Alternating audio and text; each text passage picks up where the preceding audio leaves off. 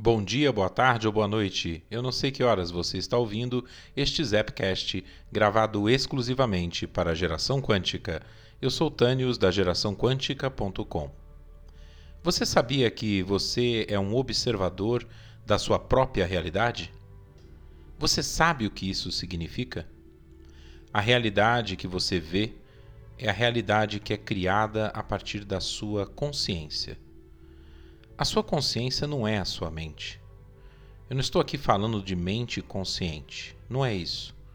A sua consciência, aquela que se manifesta nas suas melhores inspirações e que depois sua mente questiona ou tenta dissuadir da ideia, a sua consciência é aquela que lhe envia as primeiras impressões sobre algo, mas que depois a sua mente descarta ou aprova, compra ou não compra como verdade. Sua consciência é algo infinito e imortal. Contudo, ela está sempre criando um mundo ao seu redor, de acordo com a codificação que você possui, ou seja, de acordo com os filtros e crenças que você criou em seu mundo pessoal, em seu organismo físico, mental, espiritual. Se você não entendeu nada até aqui, sinta-se bem. Pois eu também demorei para entender, e não se iluda porque talvez seja mais prático do que teórico o que eu desejo propor com esta reflexão. Os caminhos da mecânica quântica eles são infinitos e as reflexões e aprendizados que nós extraímos deles também. Recentemente eu me deparei com alguns questionamentos e infinitas possibilidades em meus caminhos. Exatamente depois que eu me perguntei se eu estava realmente criando conscientemente a minha realidade. Não fique surpreso, mas eu concluí que não. Eu não estava criando conscientemente a minha realidade e talvez eu não chegue a 100% desse potencial ao final da minha existência nessa vida, ou talvez eu chegue, eu só vou saber disso ao final da jornada. O que me fez chegar à conclusão de que eu não estava criando minha realidade de forma consciente? Ouvindo reflexões a respeito do assunto, eu percebi que meus momentos eles ainda estavam sendo preenchidos com metas e vontades muito específicas, crenças muito arraigadas a objetivos gerados a partir de estímulos externos e de outras pessoas, grupos ou ideias vendidas e compradas por mim. Com isso eu me perguntei o que eu realmente quero para minha vida. Eu sou um criador de tudo o que realmente quero? Eu acredito mesmo em tudo que eu desejo? Eu estou vibrando corretamente a energia do que eu desejo criar? Dá para imaginar a resposta? Pois bem, a resposta era não. Eu não estava vibrando na mesma frequência de todos os meus desejos. Veja bem, de todos os meus desejos. Contudo, na maior parte deles eu talvez esteja. Agora você pode questionar: será que se está vibrando na maior parte, isso não é algo bom? Respondendo essa pergunta, eu digo para você que não. Não, não é algo totalmente bom.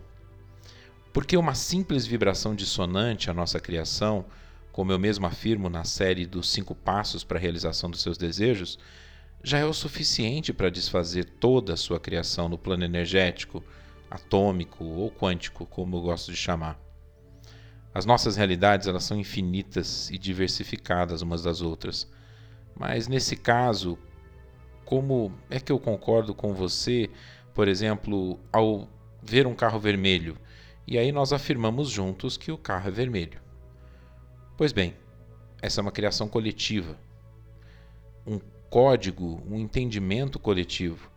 Enquanto nós enxergarmos da mesma forma, significa que nós, eu e você, nós estamos compartilhando a mesma realidade. E o que, que isso tem a ver com a física quântica, com a mecânica quântica ou com a criação consciente da nossa própria realidade? As minhas conclusões são que se eu desejo algo que não é compatível com a minha realidade, que é criado pela minha consciência, ou com a realidade compartilhada que eu acredito, veja bem, o acreditar vem de crer em algo. E ser a realidade real, absoluta, então, eu não vou conquistar a criação e ela simplesmente não vai se tornar real e palpável, né? Se eu simplesmente não acredito que é a minha realidade.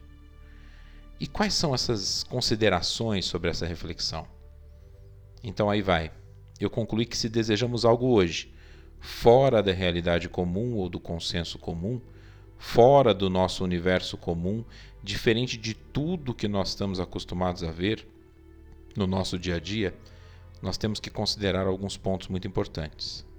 Primeiro ponto, nós temos que desprender da necessidade de estarmos certos ou errados, segundo a opinião dos outros e até mesmo da nossa própria opinião. Percebe? O segundo ponto é criar algo que realmente desejamos, vibrando a energia do que desejamos, sem passar pela situação de falta ou ausência de algo, sem comparar o ter algo com fatos do tipo: ah, e se eu não tiver isso?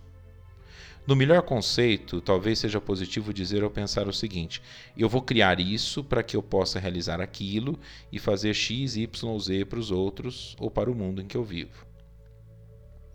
Vibrar sempre a energia da criação realizada, jamais a energia da ausência. Ou seja, nós vamos pensar e dizer o seguinte: eu desejo, por exemplo, ganhar mais dinheiro para realizar os meus sonhos e de milhares de pessoas que eu poderia beneficiar com a sua circulação, com a abundância, com a riqueza. Mas eu jamais devo dizer ou pensar que eu desejo ganhar mais dinheiro, por exemplo, para pagar minhas dívidas ou para suprir a ausência de algo que eu não tenho hoje em minha vida.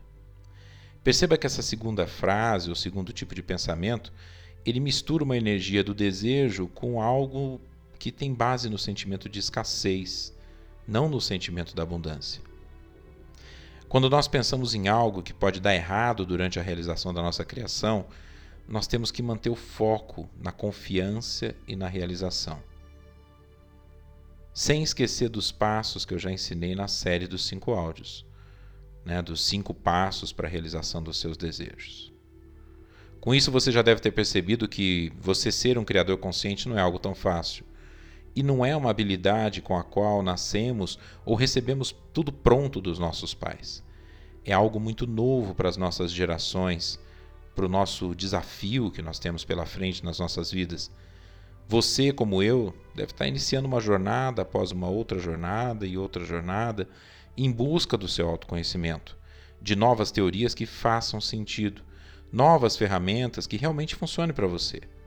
Agora, o que eu posso te garantir é o seguinte: você nunca, nunca vai completar todas as suas necessidades e curiosidades a respeito das infinitas áreas de conhecimento. Você nunca chegará ao final e ao seu conhecimento pleno de tudo.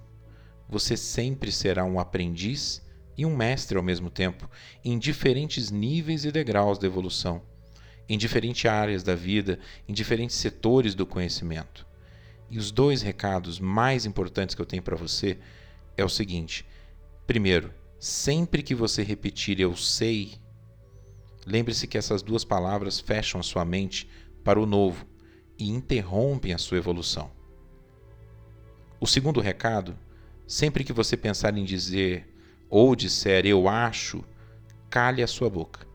Pois quem acha algo não tem a verdadeira experiência ou conclusão para manifestar e compartilhar com quem quer que seja.